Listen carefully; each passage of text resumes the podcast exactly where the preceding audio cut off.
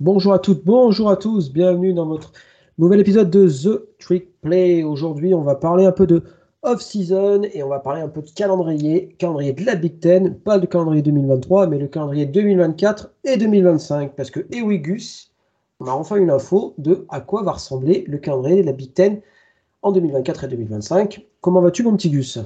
Je vais très bien, Baptiste, et toi? Très bien, très bien. Alors, je dois avouer que j'attendais quand même avec impatience ce calendrier-là. Bah, J'ai écrit un petit article dessus, euh, voilà, euh, sur, euh, on va dire, mon ressenti sur le nouveau calendrier qui vous risque de tomber en Big Ten et en, et en sec. Et on peut dire que eh ben, la Big Ten a, a pris un peu tout le monde à contre-pied. Je ne sais pas si c'est ton avis, Gus. Ah, si, je suis d'accord. On s'attendait pas trop à ce système, en fait. Enfin, on savait qu'il y aurait plus de, tu vois, de division, Mhm. mais ils nous ont pris court dans le sens où euh, ils ont, je trouve, un, un format assez novateur. Alors, je te laisse l'expliquer un petit peu. Alors, c'est un format flex, comme ils ont appelé ça. Appelé Flex Protect Plus, le nouveau format marque la fin des divisions, fini les divisions Ouest et divisions Est, euh, comme on a pu avoir euh, ces dernières années. Euh, ce qui est très bien d'ailleurs, hein, puisque la division Est prenait réellement le dessus avec Penn State, Michigan et Ohio State.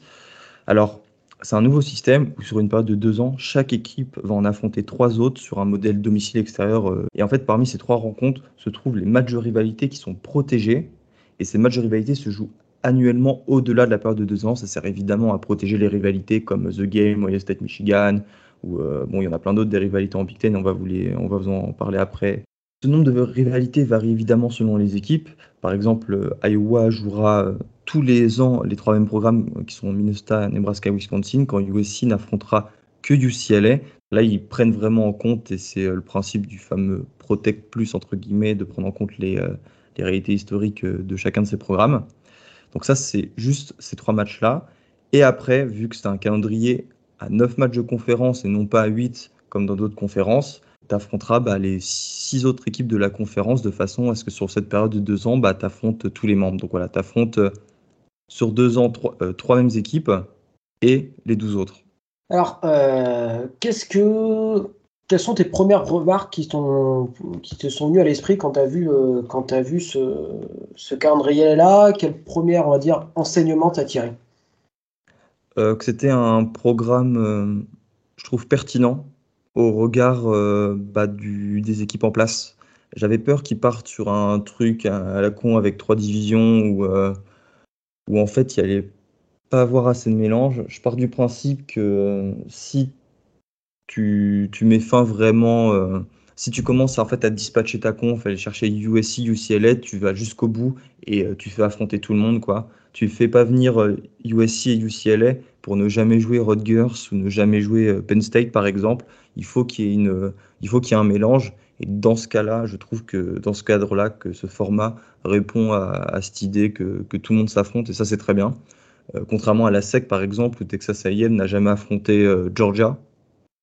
Et euh, là, je trouve ça plutôt bien de ce côté-là, puisque tout le monde s'affrontera sur une période de deux ans.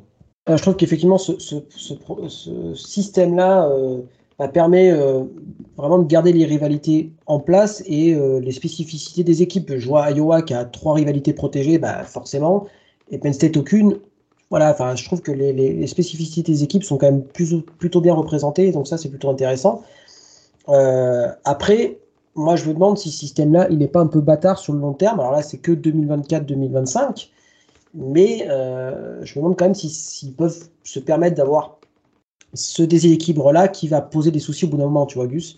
Euh, donc voilà, après, euh, je trouve que sur le court terme, c'est plutôt une bonne solution. Et puis, il va y avoir des matchs quand même hyper intéressants. Euh, quel match t'es le plus excité, tiens, à voir pour la saison 2024 Pour la saison 2024, donc forcément un match dont on n'attendait pas qu'il allait avoir lieu, c'est le USC Penn State et le UCLA Michigan. Michigan, alors je me rappelle, bah oui, bah si, forcément Michigan euh, qui va, euh, UCLA qui va aller à Michigan et après en 2025 Michigan qui euh, va aller à USC.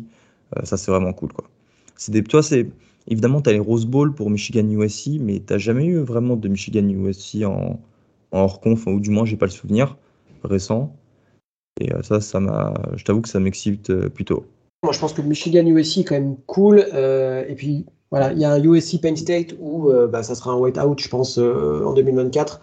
mais j'aime beaucoup le Wisconsin USC qu'on va avoir aussi. Je pense que Luke Fickle aura à, on dire, à cœur de montrer où il en est avec son programme, sachant que Wisconsin en 2024 jouera aussi Alabama en calendrier hors conf. Donc ça va être une année pour les Badgers assez sympathique, on va dire. mais voilà, en tout cas, moi je trouve qu'il y a un équilibre assez sympa qui a été trouvé entre, on va dire, le côté historique de la conférence et des rivalités et le côté bah, actuel avec l'arrivée de, USC, UCLA.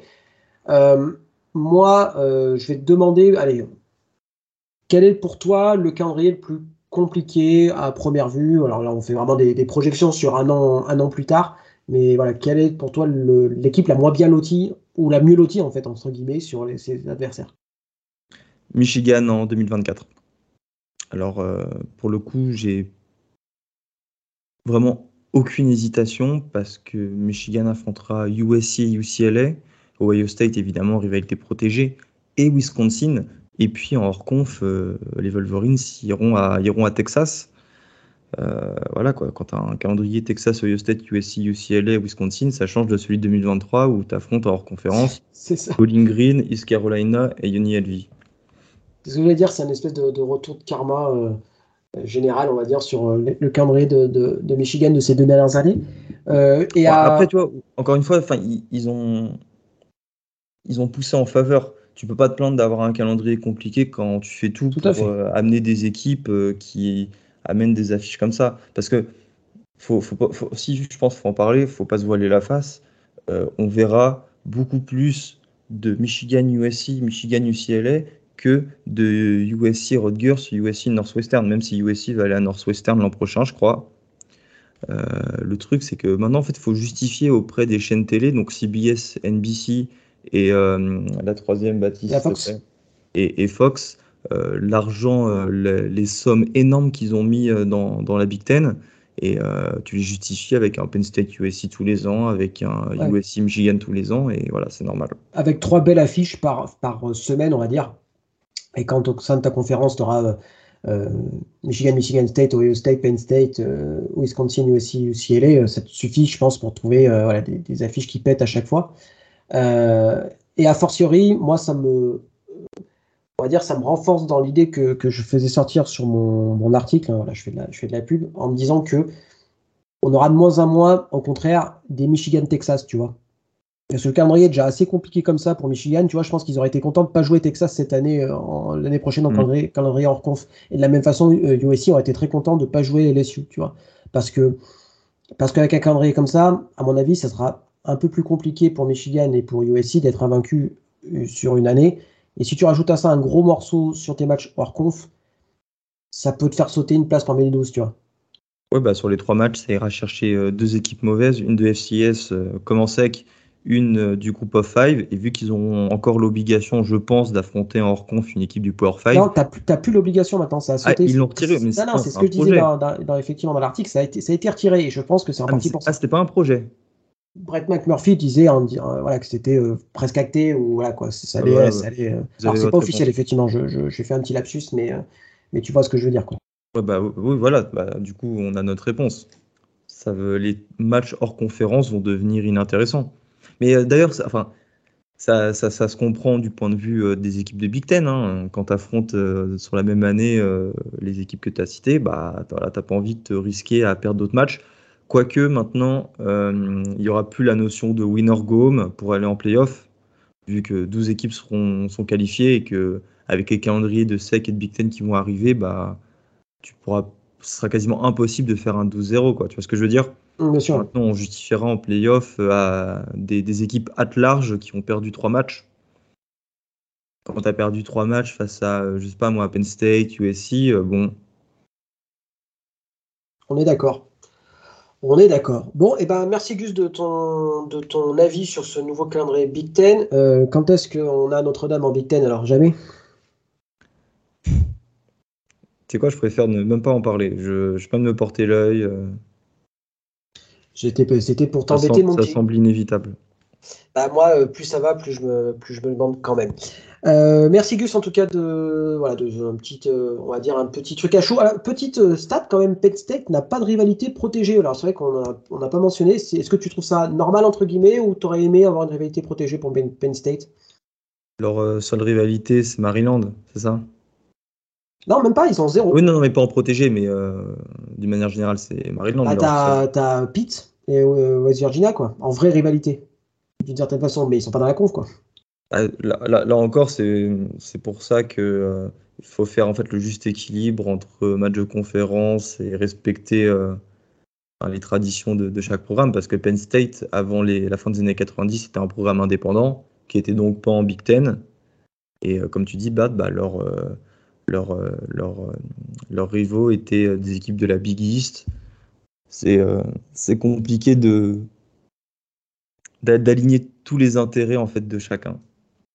Sachant que l'intérêt financier, malheureusement, prend un peu le pas sur tout mm. actuellement. merci Gus en tout cas. voilà un petit épisode bonbon, j'ai envie de dire, pour occuper votre intersaison. Et puis nous, on se retrouve très vite pour d'autres épisodes. Ciao tout le monde. Salut à tous.